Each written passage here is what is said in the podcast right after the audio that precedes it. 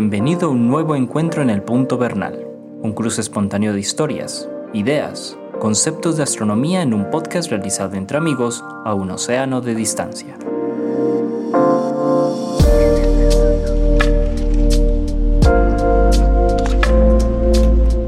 Hola Antonio, ¿cómo estás? Bien, Jorge, ¿tú cómo estás? Todo en orden, todo en orden, afortunadamente por aquí, viendo cómo, cómo ya prácticamente se acabó el año. Qué cosa tan tremenda. Como decimos, ¿Ah? ¿a qué ritmo va el Sí, año, sí, sí, sí, Antonio? Sí, llegó la primavera. Aquí ya los días son muy primaverales. La temperatura todavía no, Sí. pero los días sí. Hay, hay que, ¿A quiénes? hay que decir para los que nos oyen que estamos hoy a 24 de febrero cuando estamos grabando. Estamos grabando en 24 de febrero. Este episodio seguramente va a ser eh, emitido a mediados de marzo. Pero igual, igual, ya el año está avanzando y como tú dices, Antonio, llegó la primavera. sí, claro que en. Estados Unidos están en unos, en unas tormentas invernales todavía sí, sí, que, ave María. Muy bien. Así es. Y para quienes no nos conocen o escuchan por primera vez este episodio, estamos aquí sentados. Antonio Bernal, que es divulgador del Observatorio Fabra, ubicado en Barcelona, España. Y Jorge Zuluaga, profesor de Astronomía y Física en la Universidad de Antioquia y estoy ubicado en Medellín, Colombia. Estamos a un océano de distancia hablando por estos medios maravillosos tecnológicos que nos dejó... Bueno, nos dejó no, eso fue un invento desde de mucho antes, pero la pandemia nos Nos puso rompió a el, el hielo. No, claro. No Exactamente. los, no los usábamos.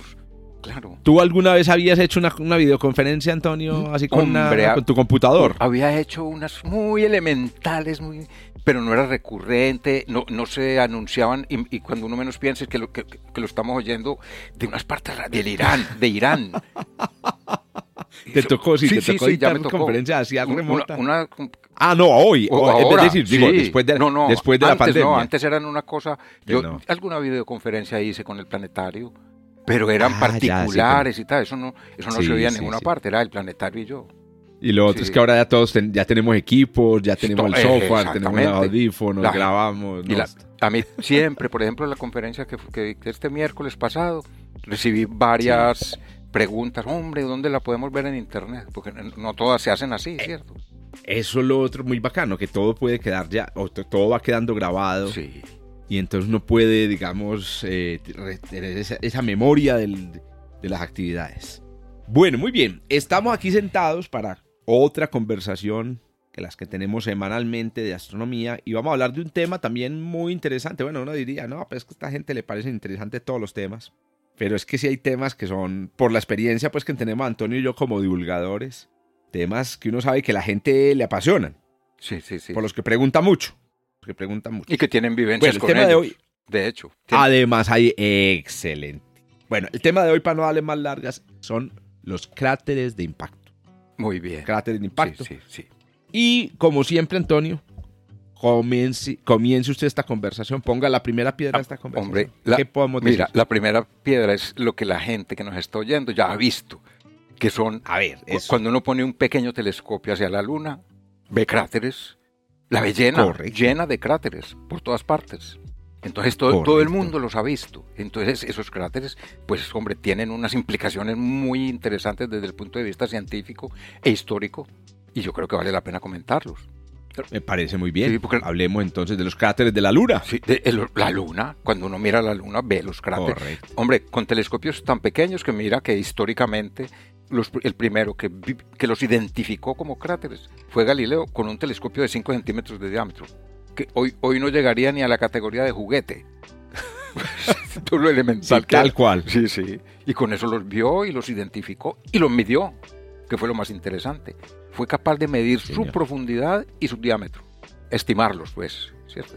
Eso es lo más, lo más impresionante. Es decir, Sí. que, que se pueda hacer una medida a tal, a tal distancia, ¿cierto? Con una- un, un instrumento tan sencillo.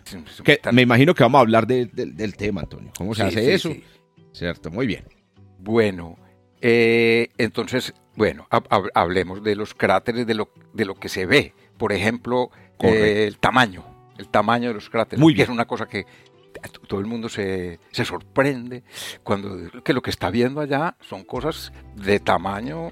Mira, hay, hay uno, un cráter que es como casi icónico en la Luna, casi, diría yo, porque es el que más se ve y el que tiene unas características tan propias y, y, tan, eh, digamos, tan resaltadas. Distintivas, tan Muchísimo, mucho. Que es el, cráter, el cráter Tico.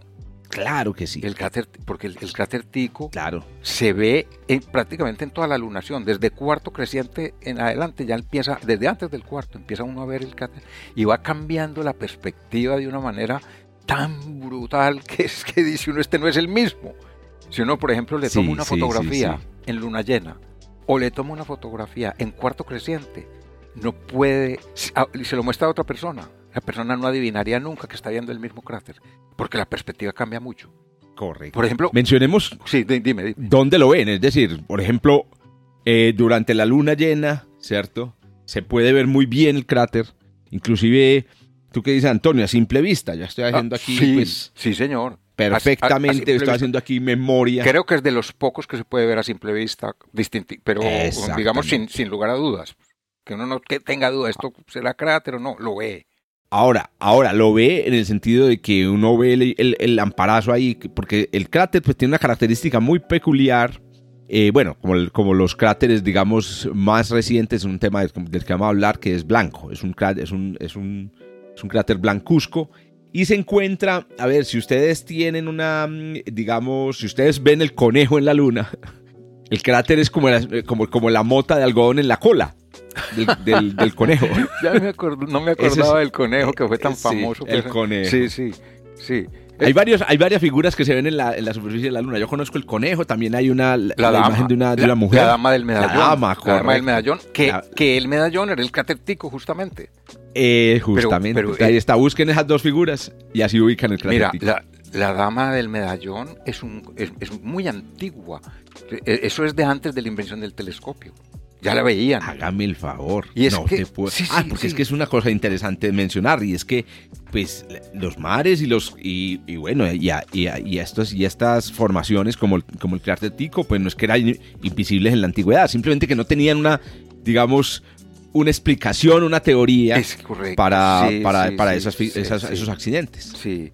Mira, hay una muy que es muy peculiar y es sí. la, de William Koch.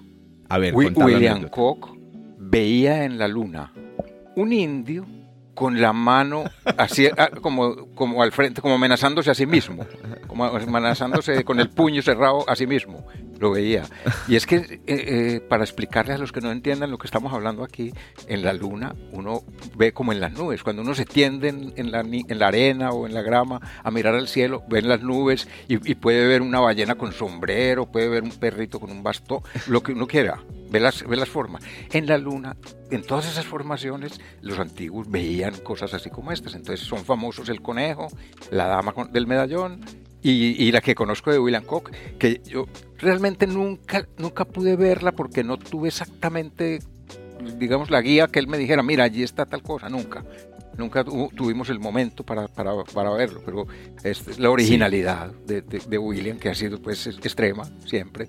Correcto, sí, él, una imaginación impresionante para ver una, una, figura de esa. Sí, sí, Pero búsquense en internet el conejo en la luna o la dama en la luna y se van a encontrar pues la figura. Porque es que esa es otra cosa, uno no los ve hasta que alguien no le indica el contorno y a partir de ese momento no deja de verlos nunca más. Sí, sí. Mira. A mí me pasa eso con el conejo. Muy bien. Y, ahora que estábamos hablando del cráter Tico, resulta pues que el, el cráter Tico es el, el es el medallón de la dama en la luna. Y entonces ese medallón que tenía como una especie de diamante, pues en la imaginación, suelta rayos, como los diamantes, un diamante con la luz suelta rayos. Y es que el cráter Tico tiene unos radios como la rueda de una bicicleta que van hasta 2500, hasta muchísimo. Yo no me acuerdo la cifra en este momento, pero más de 2000 kilómetros de longitud. Hágame el favor. Sí, y se ven, 2000 kilómetros. y se ven en luna llena. En luna llena uno los ve a simple vista y con unos pequeños prismáticos pues se le mejora la, visión mucho. Correcto. Eh, ¿Qué son esos? Muy bien. ¿Qué son esos? ¿Ah? Eso, ¿qué son esos rayos? Eh, exacto, ¿qué son esos radios? Mira, esos radios, mm, como, como lo explico, tú sabes que yo tengo un taller para niños de 10 años que es sobre los cráteres de la Luna. Entonces lo vamos a ir explicando poco a poco. Entonces yo les explico a ellos lo que es, les muestro fotografía de Tico en, luna llena para que vean los rayos. Nunca les había explicado lo de la dama, pero a ver si lo incorporo. Eh, y entonces les explico que esos rayos se forman por la destrucción del proyectil que creó el cráter. Porque son proyectiles que vienen a unas velocidades enormes kilómetros por segundo, 20 kilómetros por segundo, 50 kilómetros por segundo. Entonces al golpear se desintegran y se convierten en polvo. Y ese polvo, pues una parte se entierra y otra parte salta por los aires, entre comillas, porque en la Luna no hay tanto aire, salta al espacio arrastrando consigo rocas de la propia Luna y va a caer muy lejos. Y entonces forma los radios. Es, más o menos el, el mecanismo de formación. Y una cosa importante para decir ahí, Antonio, es que, claro, este material que se, digamos, eh, que se desprende durante el impacto es un material que tiene unos minerales diferentes. Y por tener minerales diferentes a la roca que es sobre la que cae. Y por tener estos minerales diferentes, por eso te presenta pues una coloración, coloración diferente y así se ven entonces los rayos sobre la superficie, digamos, proyectados. Ahora, hay una cosa importante para decir ahí también, Antonio, es que eh, es importante decir que con el tiempo estos rayos eh, van desapareciendo. Entonces, em, una cosa muy, muy chévere es, decir que el, hecho de que usted vea rayos en un cráter en la Luna habla sobre la edad del, del cráter. Un cráter al que usted le vea rayos es un cráter que, es, en, digamos, en términos astronómicos relativamente reciente. Pues porque los cráteres más antiguos, los rayos se han borrado, se han borrado por, la, por los factores de erosión que, eh, que, actúan, pues digamos, inclusive en una superficie en donde no hay atmósfera, también hay erosión, en este caso la erosión es en los mismos impactos. Y en el caso del cráter Tico, eh, estamos hablando de un cráter que se formó apenas hace 100 millones de años. Es muy jovencito es muy joven. Porque la, mayoría. La, tiene tres mil y pico millones. O sea, los cráteres más. Bueno, los, los, accidentes más grandes en la Luna, que son los, las cuencas de los mares, tienen miles de millones de años. Eh, y eh, tener un cráter de 100 millones de años, entonces es tener un, cráter, como decimos aquí en Colombia, pipiolito. Un, bebé. Eh, estamos hablando de que habían dinosaurios, o sea, en la época de los dinosaurios no existía el cráter, el cráter Tico. Estamos hablando de dinosaurios, pues, de no sé, el del Jurásico, por ejemplo. Los grandes dinosaurios cuello, cuello largo, ¿cierto? Del Jurásico. No, no, si veían hacia la Luna, no veían el, cráter Tico, ¿cierto? el cráter Tico no existía y, es un cráter muy grande. Este, demos este, este, otro dato. El cráter Tico tiene un diámetro eh, de 85 kilómetros. Exacto. Mira, yo les hago una, ah. una, una especie... Una idea del tamaño. Sí, exacto. Como una metáfora. les digo yo, si en, a los bordes del cráter, en un borde ponemos a Barcelona, en el borde opuesto diametralmente estaría Tarragona. Correcto. Y desde Barcelona desde Barcelona nadie ha visto Tarragona ni con el telescopio más potente. No se puede. Pues en la Luna no se ve de un borde al otro. Tampoco. Correcto. Y aquí de un, de un, borde al otro, exacto. es decir, si vos te vas para el cráter Tico, ¿cierto? Sí. Difícilmente verías el, otro lado. Además que la Luna, por ser más pequeña, la curvatura es más pronunciada. Es más pronunciada, correctamente. Y, no podrías... Sí, sí. Ah, y aquí en Antioquia es como si estuvieras aquí en Medellín y miraras em, eh, a Doradal desde Medellín para ver el borde. claro. el, borde, que es una distancia inmensa. Exactamente. O si estás en, Bogotá, para los que estén aquí en Bogotá, estamos hablando de más o menos la distancia eh, a onda, ¿cierto? el borde, entonces si, el borde estuviera en Bogotá, el del cráter Tico, el otro borde estaría en onda. y otra vez, piensen en, lo que es mirar en una superficie plana. Para cualquier ciudad, no sé, yo lo había hecho para Madrid y me daba la distancia entre Madrid y Ávila. Toledo, no. Ah, y Ávila. Ávila, sí, me dio. Creo que me dio Ávila. Yo le, hice hace muchos días ya. Sí. Muy bien, entonces ahí tienen pues el primer protagonista. Es decir, uno puede decir, cráteres en, el, en, en astronomía, muchos, pero hay un cráter que usted puede ver, como decía Antonio, casi siempre. Sí. Y es ver la luna en casi cualquier fase bueno, obviamente en fase eh, creciente y muy, muy al principio de la fase creciente o de la fase menguante no se puede, pero en el intermedio, en la luna llena, etcétera, siempre se puede ver este cráter que mide 85 kilómetros em, y que está, eh, que tiene más o menos unos 100 millones de años. Ah, un, un, dato también interesante, Antonio, sobre este cráter y es que tiene una profundidad inmensa, una profundidad significativa. Sí. Estamos hablando de que el fondo del cráter está más o menos a 5 kilómetros por debajo del nivel de la Luna. Imagínate la profundidad enorme. No, 5 kilómetros. Sí, es muchísimo. Y, y otra, y, otra característica. Sí. En, tiene la montaña central. Ah, esa es Que la montaña, la montaña central es típica de los cráteres de impacto, lo cual es como paradójico, porque uno dice, hombre, si a mí me dicen que un, que un eh, impacto crea un agujero, me suena perfecto. No, es que no. Sí, señor. No, no, no, me llama la atención siquiera. Pero si me dicen que un impacto crea una montaña, me parece que eso es como contradictorio. Y la crea, la crea. A propósito de eso, no sé si vos supiste cuando hicimos el primer encuentro nacional de astronomía en Kirama, que a mí se me ocurrió, porque yo tenía un amigo que era gerente de una fábrica de acrílicos, y él tenía en su escritorio de adorno un trozo de acrílico, tamaño cuaderno, normal, pero muy gordo, de, una pulgada de, espesor, 25 milímetros de espesor con un impacto en la mitad. Y resulta que era que estaban desarrollando un acrílico antibalas y habían impactado este con una bala de 9 milímetros a 40 metros de distancia. Y él recortó el trozo y lo puso de adorno porque tenía el cráter perfecto, el cráter hecho por la bala. Tenía la forma. La forma del cráter también, hombre, y en la mitad una montaña que daba hasta la altura del acrílico, lo cual dice. Impresionante. Lo, cual dice que le, le, dan un, un, balazo y la parte menos peligrosa es el centro. Que e, eso es una paradoja. ¿Ah? Completamente. Es una paradoja. E, ese lo llevé yo, entonces él me lo prestó. Le dije, préstamelo, yo lo llevo al Congreso de Astronomía. Y lo llevé al Congreso, allá lo estuve exhibiendo. Y no me acuerdo, quizá fue el, el, el, el doctor de Grave, Arias de Grave, el que hizo explicaciones sobre él y llamó mucho la atención. A él lo tuvimos expuesto. Muy bien. Eh, expliquemos por qué se produce ese fenómeno, Antonio. ¿Por qué hay un pico en donde debería haber un hueco? en el centro de un cráter. A ver, ¿tú, ¿tú cómo lo explicarías? A mí me cuesta. Bueno, sí, no. Eh, hay, hay, hay una ventaja que tenemos, pues, digamos, en día y es que tenemos la posibilidad de hacer simulaciones de estos eventos.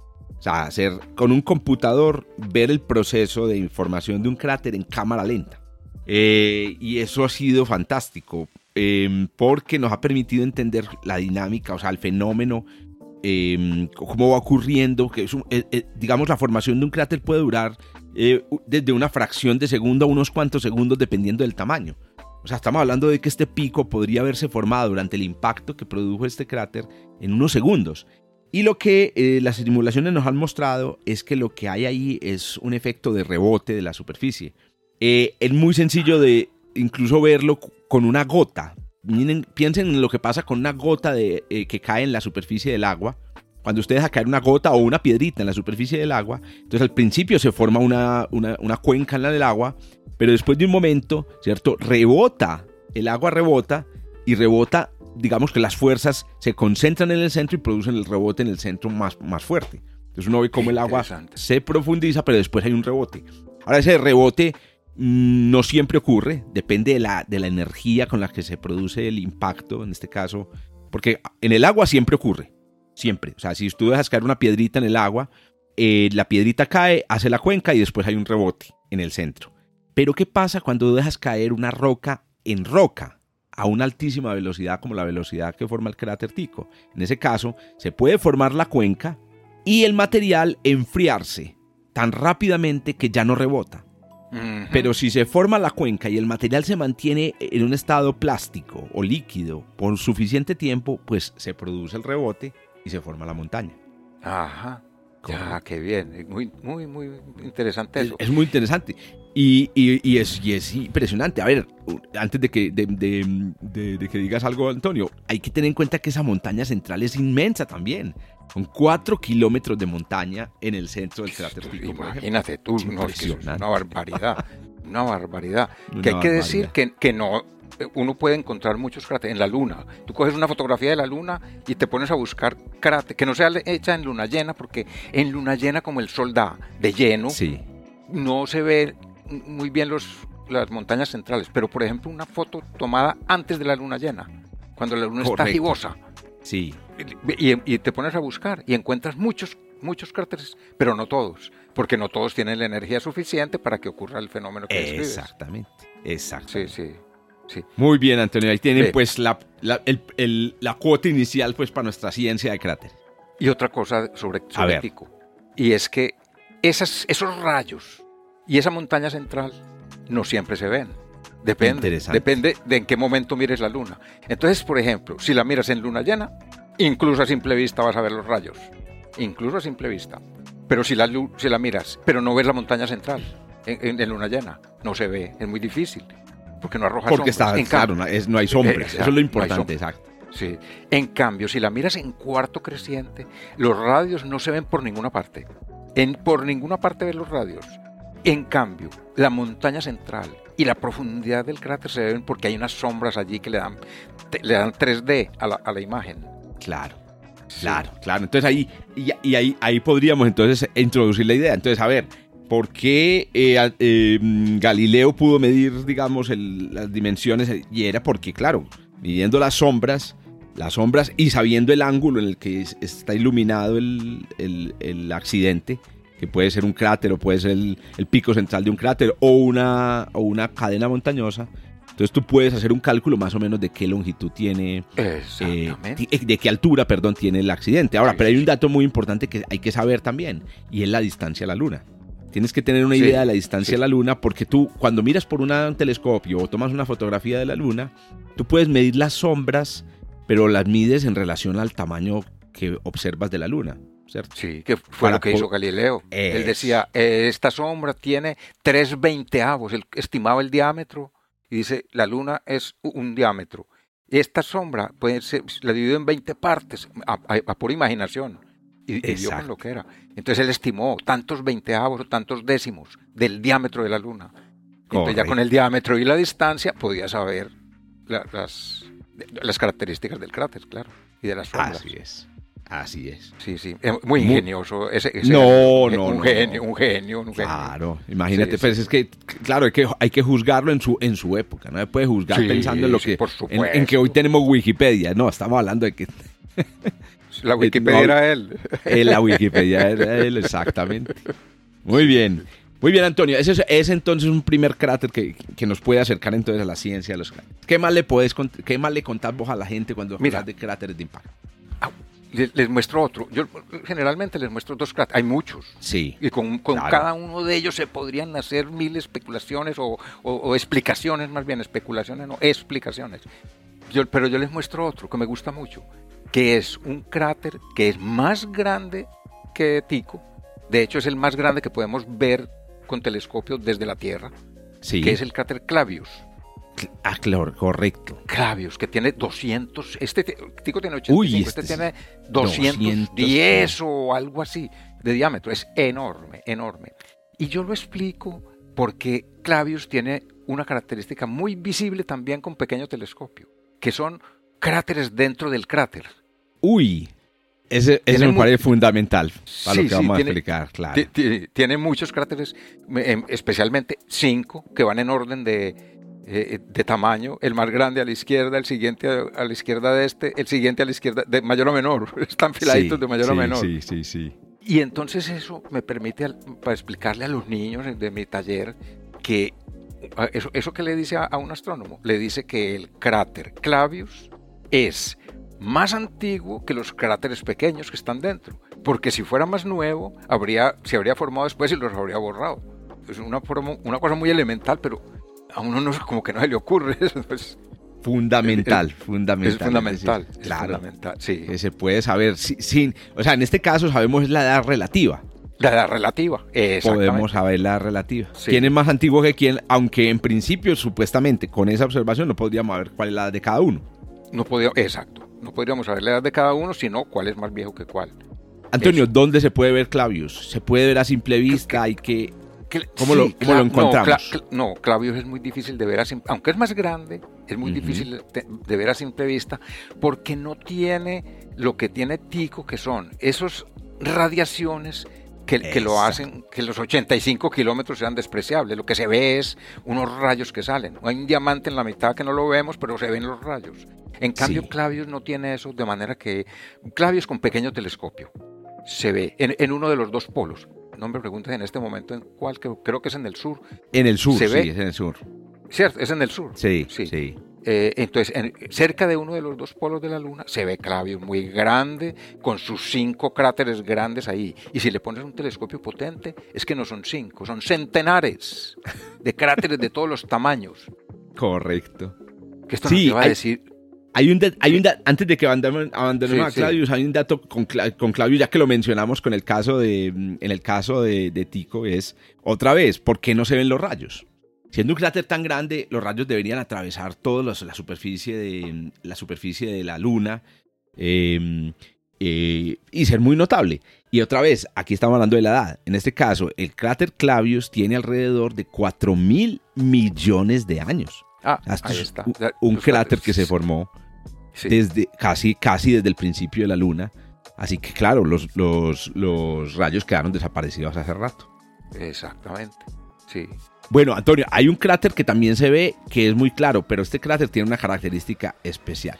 Y este cráter se ve clarito, clarito en la Luna y quiero mencionarlo para que también hablemos de otra característica de los cráteres lunares y es el hoy en día ya no se lo llama cráter, hoy en día se lo llama el mar de las crisis. Ah, pues, que está solo.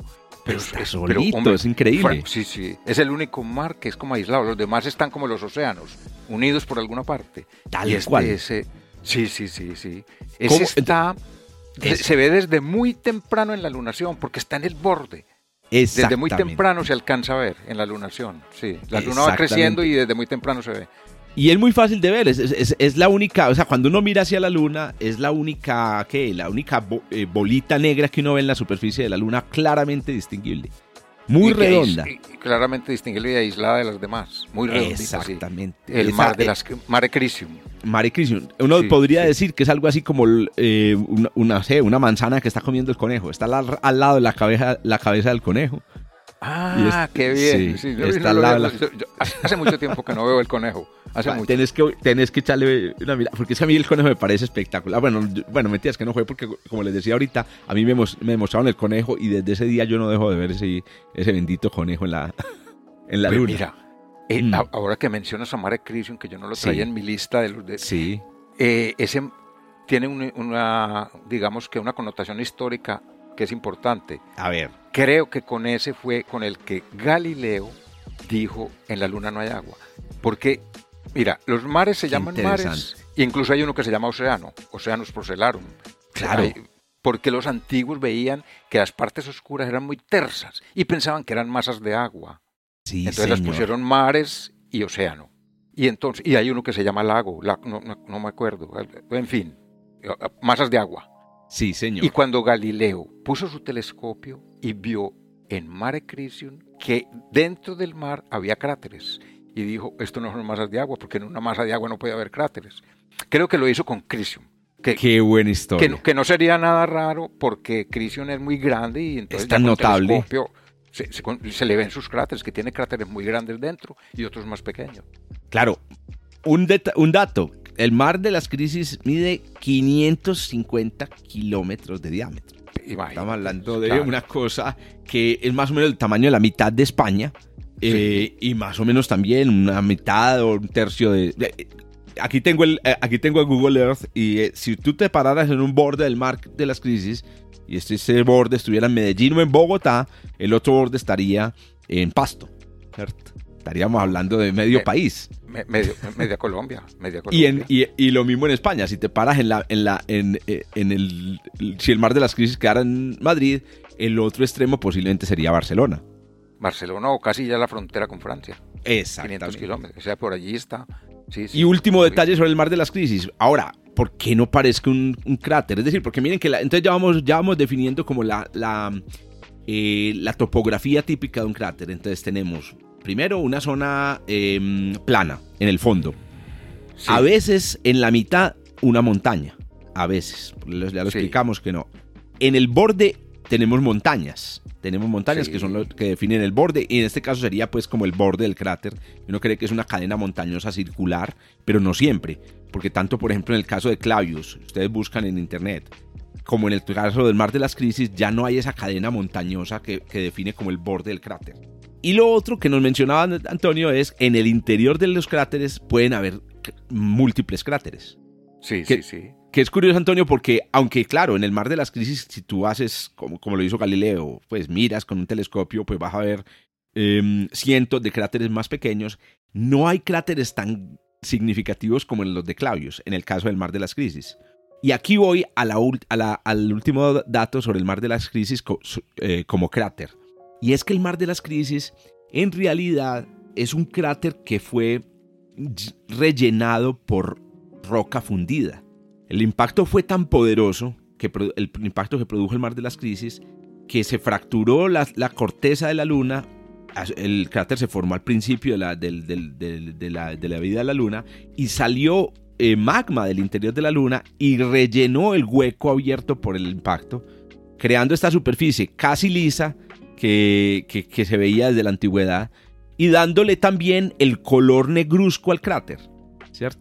Porque miren, como lo explicaba ahorita Antonio, que el cráter, por ejemplo, Tico es, se ve blanco. El cráter Tico se voló es blancuzco, pero el cráter em, de em, del Mar de las Crisis es un cráter negro. Y, esa, y ese negro es debido al color negro del magma después de volverse de sólido. Como sucede con la piedra aquí en, en, Antioquia, la piedra del Peñón, o la piedra del Peñol, o en, no sé, en Río de Janeiro con el pan de azúcar, que es una roca negra. Entonces, por eso el fondo del, por eso el fondo del Mar de las Crisis, que es un cráter antiguo, es negro.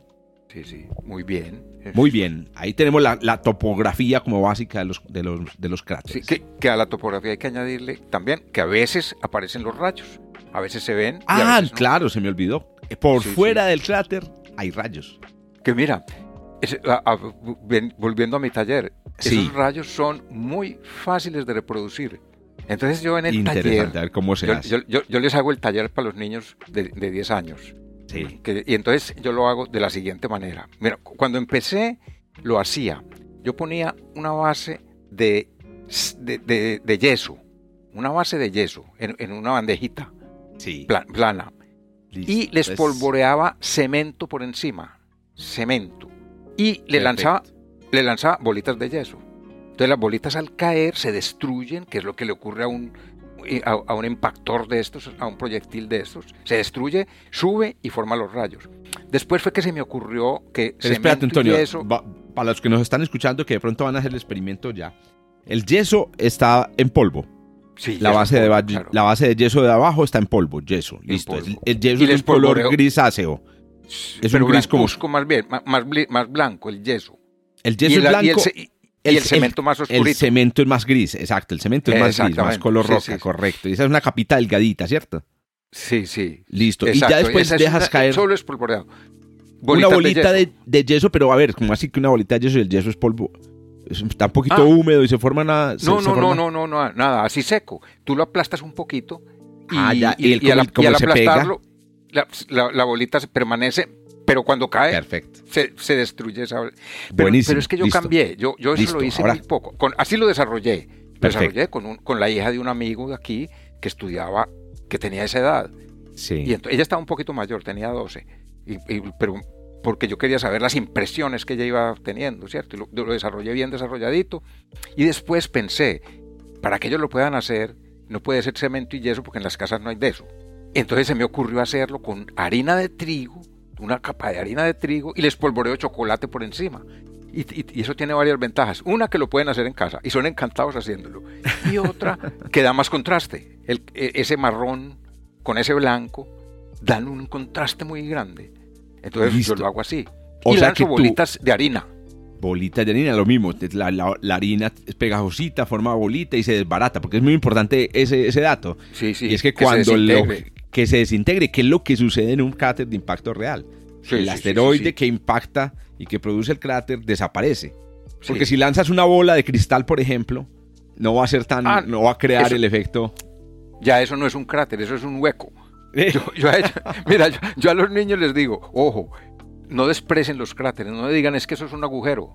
Porque, porque un agujero es lo que hace. No, no. Esto es la huella del nacimiento de ese cuerpo celeste. Eso sí, de, gran importancia. Son las huellas del nacimiento. Y las huellas del nacimiento es para estudiarlas. Y, les, yo les, incluso me inventé pues una, una telenovela, que es que se las cuento allá, de, de la importancia de las huellas. Y les digo yo, imaginen que se comete un crimen y mandan un detective a investigar. Y el detective llega al lugar del crimen y puede llegar a los 8 o 10 días. Pero él va allá y empieza a buscar qué? Indicios, huellas. Y encuentra un cabello, encuentra, qué sé yo, una colilla de cigarrillo, todo lo va metiendo en una bolsita y tal. Una huella de una pisada y le toma una foto. Se lo lleva para su despacho los analiza, los estudia, consulta con los colegas, tal, y puede deducir quién cometió el crimen, cómo se cometió, cuándo se cometió, por qué, muchas cosas. Le digo, eso mismo podría ser un astrónomo con los cráteres. Estudia las huellas del nacimiento del sistema solar y puede deducir cómo nació el sistema solar y, y cuándo. Correcto más o menos por allí Los cráteres entonces son exactos, los cráteres son huellas para la investigación astronómica. Para, son las huellas del nacimiento de ese cuerpo celeste. Correcto. Bueno, y bueno, y entonces iba yo para esto con el eh, experimento del colacao y, del, chocolate pues y la, y la harina. Es que la montaña central no se puede reproducir porque, porque trabajamos a velocidades muy bajas, pero los radios sí se reproducen y quedan tan perfectos que uno dice, esto es un cráter de la luna. Los profesores son encantados tomándole fotos cuando hacemos cuatro o cinco impactos y se ven, es que parece la luna. Parece la Correcto. Después de hacer varios impactos, se, ven, se empiezan a ver ya las, las características.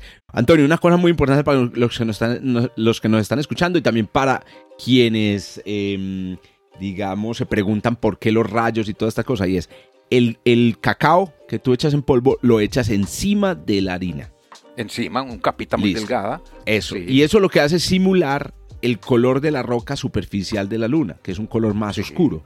Eh, normalmente más oscuro porque ha sido sometido precisamente a la erosión, a la luz del sol, la luz ultravioleta del sol, bueno, distintos procesos. El impacto eh, entonces excava la harina que está debajo y queda blanco el cráter. Y esa harina tiene esa harina como la, el material de la luna que está debajo de la superficie está con unos minerales que no han sido tocados ni por la erosión ni por nada. Y entonces cuando salen quedan expuestos y tienen un color eh, diferente. Entonces ahí está. Una base de harina, cacao encima, pero muy sutil el cacao, ¿cierto? No puede quedar, o sea, debe quedar negra la superficie o... La, la superficie, no, no, queda de un marrón yo les digo, mira, pongan la capita delgada para que nos aseguremos de, que, de que aparezca lo otro cuando haya el impacto. Una capita delgada que la hacemos con un, con un colador, con un sedazo, de esos de cocina. Mira, este experimento se los hago yo a ellos, todo con elementos de la cocina. Todos son elementos de la cocina.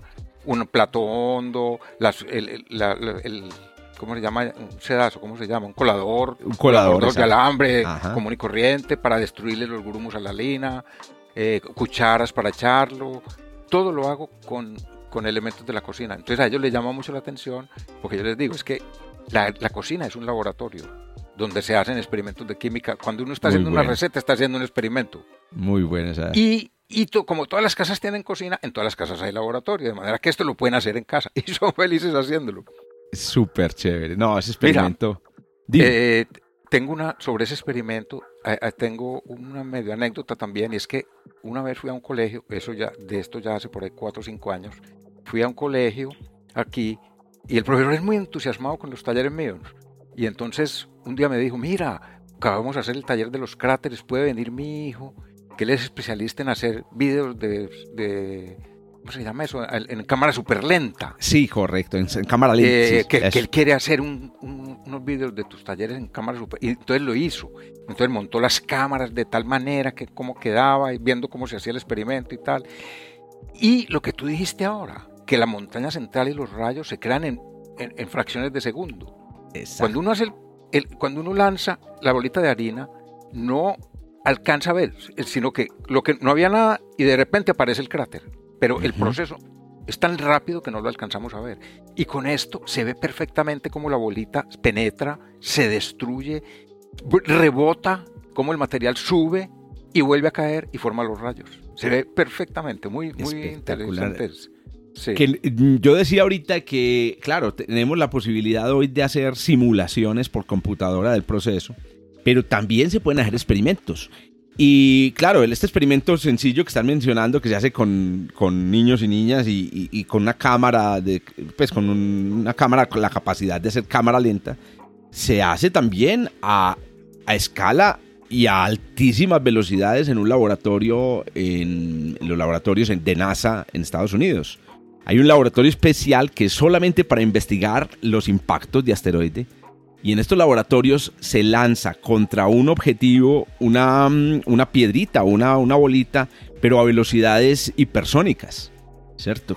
Para precisamente, primero, el, el- el laboratorio está, está, está en el vacío, como sucede pues en el caso de una... Y además que si, si lanzaran un, un objeto a velocidades hipersónicas en un lugar donde no hay vacío, pues eh, se quemaría el objeto en, en el mismo aire. Entonces es una cámara que está al vacío, ponen una superficie hecha de un material y lanzan una, una pepita a velocidades hipersónicas. ¿A qué me, refiero con hipersónico? La velocidad del sonido es aproximadamente unas 1200 kilómetros por, em, por hora, ¿cierto? O aproximadamente punto, punto 3 kilómetros por segundo. Pero los impactos de asteroide ocurren, los reales ocurren a 10 kilómetros por segundo y hasta más. Entonces, asimismo lo simulan en el laboratorio. Y también en, la simu- en, los, en, los- en los- en estos laboratorios especializados hay cámaras de ultra alta velocidad. Esas sí son de ultra alta velocidad porque esto ocurre en estos laboratorios, ya ocurre en milésimas de segundo eh, para filmar todo el proceso de formación del cráter. Y así, y así hemos tenido sí, pues sí. como un acceso al... Antonio, no, dejemos, no debemos dejar de mencionar que también hay cráteres en, en otros lugares del sistema solar. Hay, hay varios temas interesantes. Uno es em, eh, la relación entre el número de cráteres y la edad de las superficies. Claro. Cráteres en Marte, cráteres en la Tierra. en, A ver. muchos satélites de grandes En- del sistema solar Exactamente. Y, y pequeños, incluso en cometas. Cometas En que cometas tienen también unos hay ¿Tú te acuerdas del Churyumov-Gerasimenko? Por Era un cometa de supuesto, de- de cuatro kilómetros y tiene unos cráteres que uno ve que son de impacto, que grandes, grandes. Sí, también señor. se creó, el, sistema solar nació a golpes y, y- Eh. y todos colaboraron, sí, todos. Tiene una historia accidentada. Entonces, Antonio, Sí. ¿qué tema, qué tema tenías ahí en tu lista para, para continuar hablando de estos temas de cráteres? A ver, de los que acabo de mencionar, que quieres que hablemos, por ejemplo, sobre la relación entre... mm, Bueno, hay una cosa que yo quisiera decir antes de continuar y es, bueno, tú miras un cráter en la Luna como Tico y la pregunta es, ¿de qué tamaño fue el asteroide que formó ese, cráter? Eh, Exactamente. Ese tema, a ver, Exacta. hablemos de la relación eh, tamaño eh, impactor y tamaño cráter. Sí, tiene una base histórica interesante. ¿Sabes por qué? Porque fue el primero que, la, que lo midió y que, que lo estudió en el cráter Barringer en, en- en Estados Unidos, en el cráter del meteoro que se llama. Ahí está, el primer cráter de la Eh, Tierra que mencionamos, el cráter Meteoro, sí. el cráter Barringer en Sí, Estados Unidos, en Arizona. esa. Que lo, que lo hizo, eh, lo- el que lo estudió fue eh, este Shoemaker. mm, Shoemaker. Shoemaker. Exactamente. Y entonces él dedujo de midiendo el diámetro de un cráter, saber cuánta energía se despliega. Exacto. Y, y los valores son, tan- es que son tan grandes que yo, yo- yo jamás me he atrevido a decirle un valor de esos a un niño, porque hay que decírselo, hombre, que es un 1 seguido de 18 ceros. Y pues, para él, 18 o 12, da igual. Bueno, Ya, significar la, ya la, mente, la mente no computa. Entonces, yo inventé una, una unidad A ver, para, para hablarles de eso. Ah, un Hiroshima. Un Hiroshima. Un Hiroshima muy bacano, Eh, claro. un- eh, Un Hiroshima es una cantidad de energía muy grande. Es equivalente en unidades de energía. Es equivalente a 8 por 10 a la 13 Joule. Correcto. Es que- 8 es- mi- por mi- 10 a la mira, 13 Joule, que sí, exacto. Piensa que si, si uno le dice a la gente 8 por 10 a la 13 Joule, no dice nada. Pero si uno le dice, eso es equivalente a la bomba de Hiroshima, todo el mundo sabe de qué estamos hablando. De, Que sí. Claro. Pero resulta que los cráteres no son de un Hiroshima. No so- piensa, por ejemplo, un, mira, hay- un- hagamos un, un ejercicio. A ver. Imaginemos, imaginemos lo siguiente. A ver si, yo, si esto me sube. Aquí, porque tengo los valores aquí. los- Sí. Imaginemos un cráter que tenga un kilómetro, no, un asteroide de un kilómetro de diámetro. Sí. Un asteroide de un kilómetro de diámetro que va a impactar y que tiene la densidad de la roca, normalmente, uno y medio, entre uno y medio y dos y medio kilogramos por metro cúbico, por, eh, eh, toneladas por metro cúbico, ¿cierto? Más o menos eso es. Sí, sí, sí, es la densidad de la roca, exacto. y que impacta a una velocidad más bien baja, 20 kilómetros por segundo. los asteroides más, más lentos van más o menos a eso, a 20 kilómetros por segundo. Despliega una energía, solo un kilómetro de diámetro, ojo, despliega una energía equivalente a 2 millones de Hiroshimas. Hágame el favor. Hágame el favor. 2 millones de Hiroshima. sí, sí, sí, sí, sí. La bomba más poderosa es. La bomba más poderosa que ha estallado en la Tierra puede tener más o menos mil Hiroshimas. Y aquí estamos hablando de una cosa que... 20, 20 kilotones, sí, por ahí, Eso. sí, 20 megatones. 20 megatones. Mil, mil, mil, Hiroshimas. Mil Hiroshimas. Y aquí estamos hablando de 2 millones de Hiroshimas. Un asteroide pequeño, un kilómetro de diámetro no es fácil de ver. Son pequeños. Eh, son relativamente pequeños. Para, pensemos nada más que el, el, el, asteroide, los, el asteroide que pudo haber formado el cráter de impacto del, de Tico pudo ser del orden de unos 5 a 8 kilómetros. Imagínate. Entonces, estamos hablando de... Una cosa interesante, Antonio, que también hay que mencionar es, y esto siempre que uno empieza a hablar de, de cráteres, se lo preguntan, es si hay alguna dependencia de la forma o el diámetro del cráter y el ángulo en el que impacta el asteroide. Y es importante aclarar que con energías tan inmensas involucradas, el cráter hay que entender que el cráter no es algo que, se que la roca lo excava. O sea, no es que la roca llega, golpea la superficie y su cuerpo, el cuerpo de la roca, excava la roca. No, el cráter se forma en una explosión. Y entonces si uno entiende que es una explosión lo que forma el cráter, ¿qué importa el ángulo? ¿Qué importa el ángulo? El ángulo casi que no interesa, porque claro, del ángulo que venga, la explosión es tan poderosa que abrirá un hueco redondo. Ahora, exacto. Hay excepciones. Cuando el ángulo es demasiado bajo y la velocidad es muy baja, si lo hemos observado, me imagino que eh, em, la tendrás clara, en la Luna hemos observado cráteres, por ejemplo, que son alargados. Ah, elípticos. Elípticos completamente. Inclusive, y este es otro detalle muy bonito, múltiples cráteres. ¿Cierto? sí, como si la roca rebota y va cayendo. como si esas cadenas... Que en ese caso, Antonio, quiero aclarar una cosa importante y es que esas cadenas de cráteres en realidad, la, teoría de formación es que lo que golpea el, objeto, para las personas que nos están escuchando, lo que golpea el objeto era no uno, sino varios, varios asteroides. Y, que el proceso que lo que sucedía allí fue parecido a lo que le pasó a Júpiter en los años 90. Y es que tenemos un asteroide, eh, en el 94, exacto, un asteroide que por las fuerzas de marea de la Tierra o de la Luna o de Marte se fracturó en múltiples pedazos y como iban viajando juntos, entonces el impacto de esos pedazos quedaron sucesivos, en la superficie del cuerpo. exacto, sí, sí, sí. Eso fue con el Shoemaker Levy 9 en, el 94. Exacto.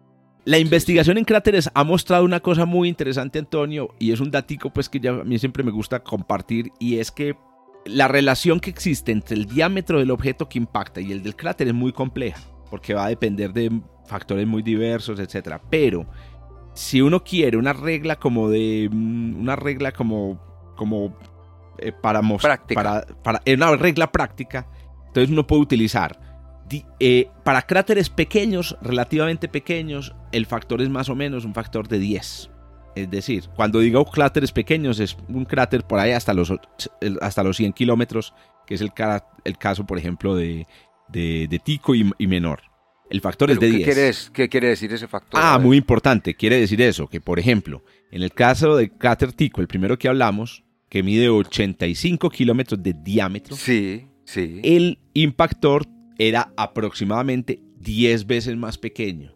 O sea, según este ah. factor, 8 kilómetros.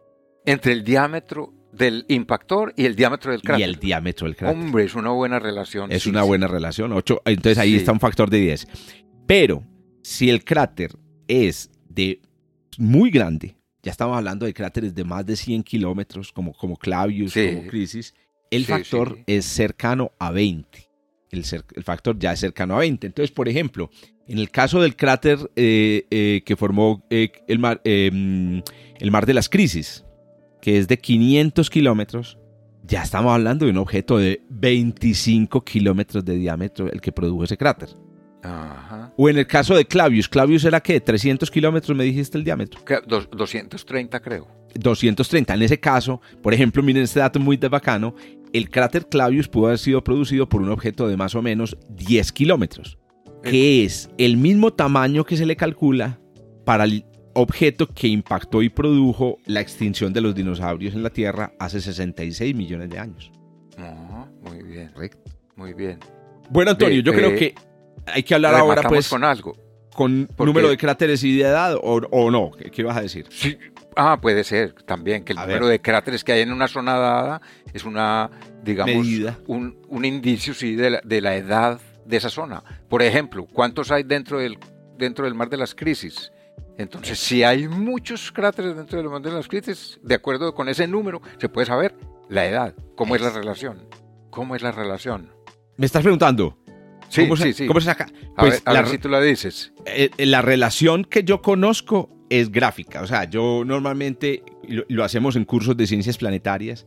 Y es que Pero hay es unas inversa, curvas. ¿cierto? Hay A unas más curvas. cráteres Ah, que ah, haya, ya, la relación menos edad. cualitativamente. Ah, sí. Sí, es menos. eh, eh, si hay muchos cráteres, es porque es, es joven.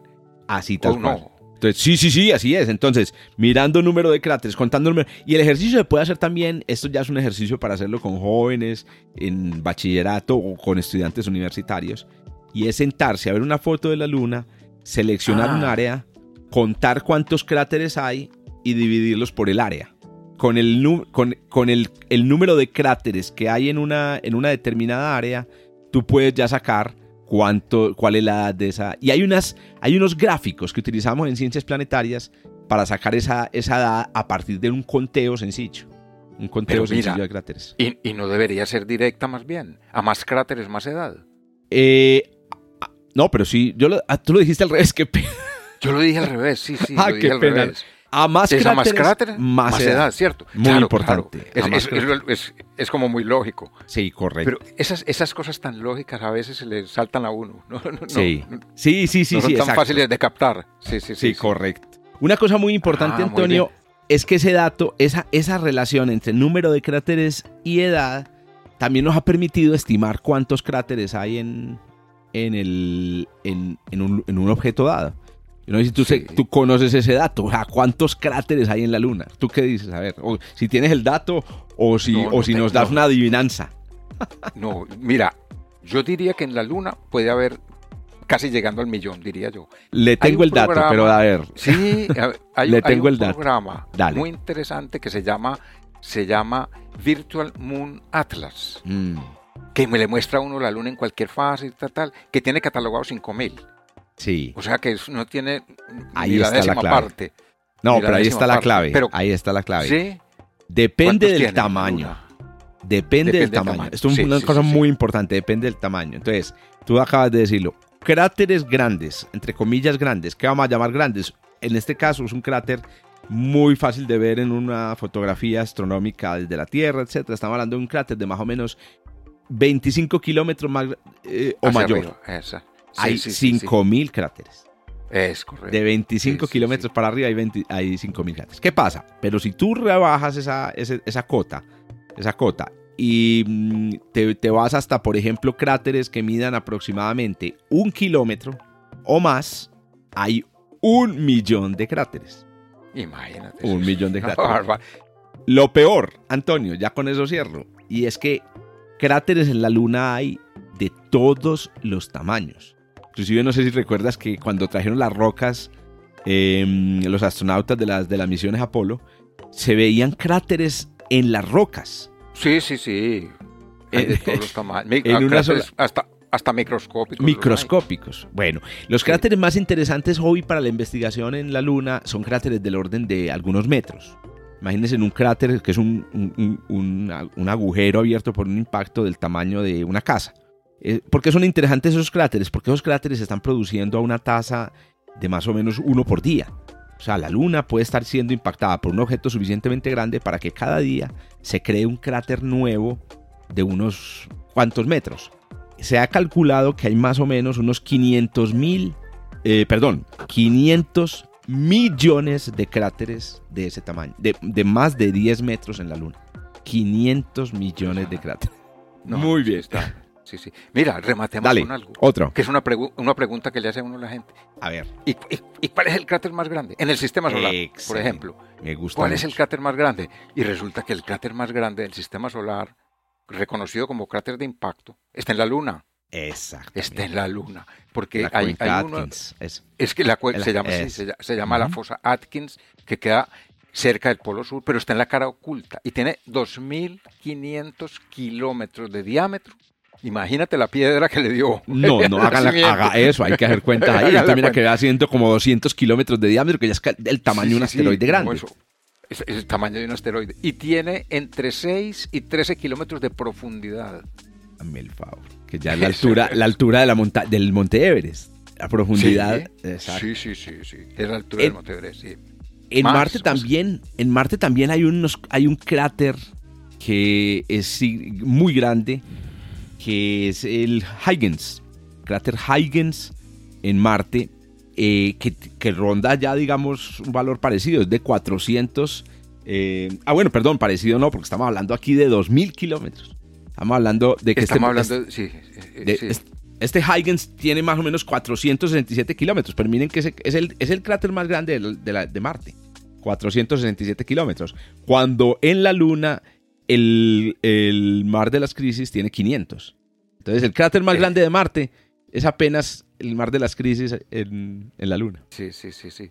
Ve, una última. Esta sí Última. prometo que es la última. No, no, Antonio. Porque también me preguntan, claro, ¿cómo sabemos que todos esos cráteres que hay en la Luna son de impacto? Y es que la, la distinción Ah, es sí, muy muy fácil. importante. Un cráter de impacto suele estar su, su boca suele estar a la altura del terreno o muy poquita, una pequeña pendiente para subir, muy cerca de la altura. En cambio, un cráter de volcán, que es el otro tipo de cráter, está en lo alto de una montaña alta, porque el mismo volcán se encarga de ir haciendo crecer la montaña cada vez que explota. Súper, me gusta esa, esa distinción. Sí, sí. Me gusta esa distinción. Y, y ahí le apuntaría a, una, a, una, a, un, a un accidente topográfico que hay en Ceres. No sé si te acuerdas hace unos años en Sí, sí, cuando empezaron a llegar las imágenes de Dawn, del- de, la, de la sonda Dawn, vimos que Ceres tenía dos punticos brillantes, como si fueran, Sí, yo los decía, los ojitos de. Santa Lucía, dos punticos brillantes. Y cuando ya Ceres terminó de aproximarse, se dio cuenta de que eran cráteres, pero eran brillantes. Cuando empezaron a examinarlos con cuidado, eran cráteres volcánicos, pero con una característica especial. Estos cráteres volcánicos en realidad es de vol- volcanes de hielo. A eso se lo llama criovulcanismo. O sea, Frío, un- volca- que- volcanes fríos. volcanes fríos. Entonces, entonces, claro, me parece muy buena la aclaración. No todos los cráteres del sistema solar son cráteres de impacto. Como tú lo dices, los que están en montañas, los que están elevados, pueden ser cráteres de volcanes o criovolcanes. Antonio, y no podemos dejar de hablar de uno de los impactos más icónicos del sistema solar, unos cráteres de impacto más icónicos del sistema solar. No será el Herschel por. Exactamente. Sí. Sí, Ah, claro. queda porque claro, en- eh, eso, dale. ¿En ¿Dónde Eh, queda, el en, un, en un satélite de Saturno que tiene un que tiene nombre como para una una muñeca para una niñita. Se llama Mimas, el, el- el cráter, Mimas, Mi- Mimas, en Correcto. castellano, ¿cierto? Y entonces eh, Mimas, que tiene 400 kilómetros de diámetro, tiene un cráter de 135, Exactamente. que, Entonces, que por poco lo divide en dos, el, el- No. el impacto tan grande. o sea, no es el no es el cráter de impacto más grande del sistema solar, pero sí es el cráter más grande en comparación al tamaño del objeto que lo tiene. En tamaño, sí, sí, 400 kilómetros de diámetro, cráter de Es- 135 kilómetros, Es casi con una la, montaña la en tercera medio, parte. que, que no me acuerdo, pero son varios kilómetros de altura la montaña en medio. Eso es eso es correcto, exacto. Hombre, Exacto. 135 es mucho más grande que, que Tico, mucho más Claro. grande que Tico, Mucho más grande que Tico en Sí, un objeto sí, tan pequeño en como un momento Mimas. tan pequeño. Debió haber sido, el, el golpe debió haber sido brutal. Correcto. De hecho, Mimas, en fotografías que se ven de la Cassini, por la parte de atrás es muy accidentado. Hmm. Y entonces eso parece ser que el golpe lo que hizo fue abrirle grietas y cosas parecidas y entonces por poco lo divide en dos. Ay, pucha, ya me, me hiciste, me hiciste acordar que hay un, eh, una formación cuando los impactos son inmensos, ya no se forman cráteres, sino que se forman cadenas montañosas alrededor del punto de impacto. Y hay una gigantesca cuenca en Mercurio que llama la cuenca Caloris. La cuenca Caloris, que es, yo creería también uno de los impactos más grandes del sistema, una de las formaciones de impacto más grandes del sistema solar. ¿Por qué la menciono? Porque la antípoda de la cuenca Caloris también es un terreno súper accidentado. Y es lo que tú dices, ¿cierto? El impacto ocurre a un lado y al otro lado las ondas sísmicas. El terremoto es tan poderoso al otro lado que logra desordenar la superficie. Correcto. Oíste, y este, y mm, este último dato, el cráter de impacto puede ser suficientemente dañino, perdón, un impacto puede ser muy dañino en un cuerpo si el cuerpo es macizo. Lo que sucede en, cuerpos como mimas o cuerpos pequeños como cometas y asteroides que también presentan grandes cráteres comparados, es que son cuerpos porosos. Como son porosos, el impacto, la energía del impacto se eh, atenúa. por supuesto. En, los, en, los, en los, entonces, por eso un, objeto como Mimas puede tener un cráter tan grande.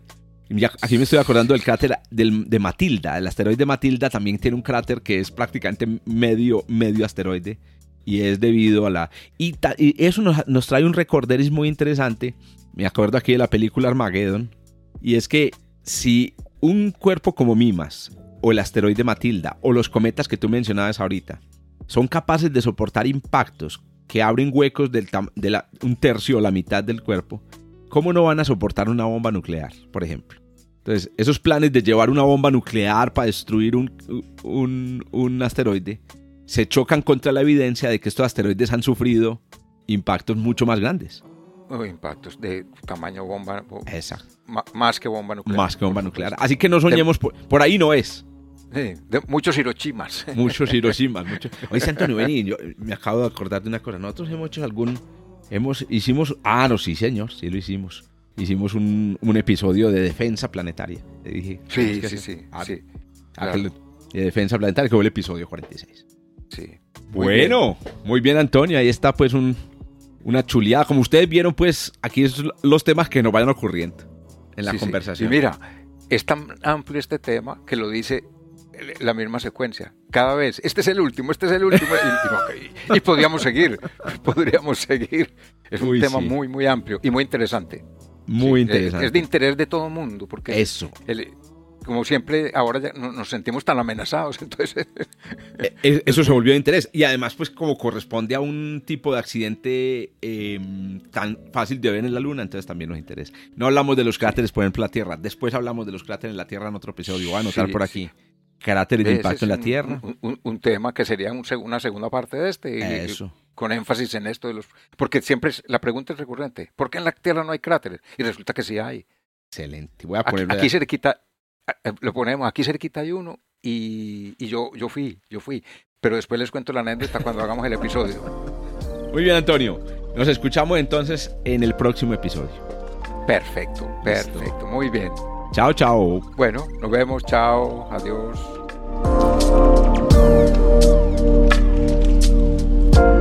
Punto Bernal, un podcast de astronomía realizado por Antonio Bernal, divulgador del Observatorio Fabra en Barcelona, y Jorge Zuluaga, profesor de astronomía de la Universidad de Antioquia en Medellín, Colombia. En la producción y edición, Joshua Giraldo, pregrado de astronomía de la Universidad de Antioquia. Hasta el próximo encuentro.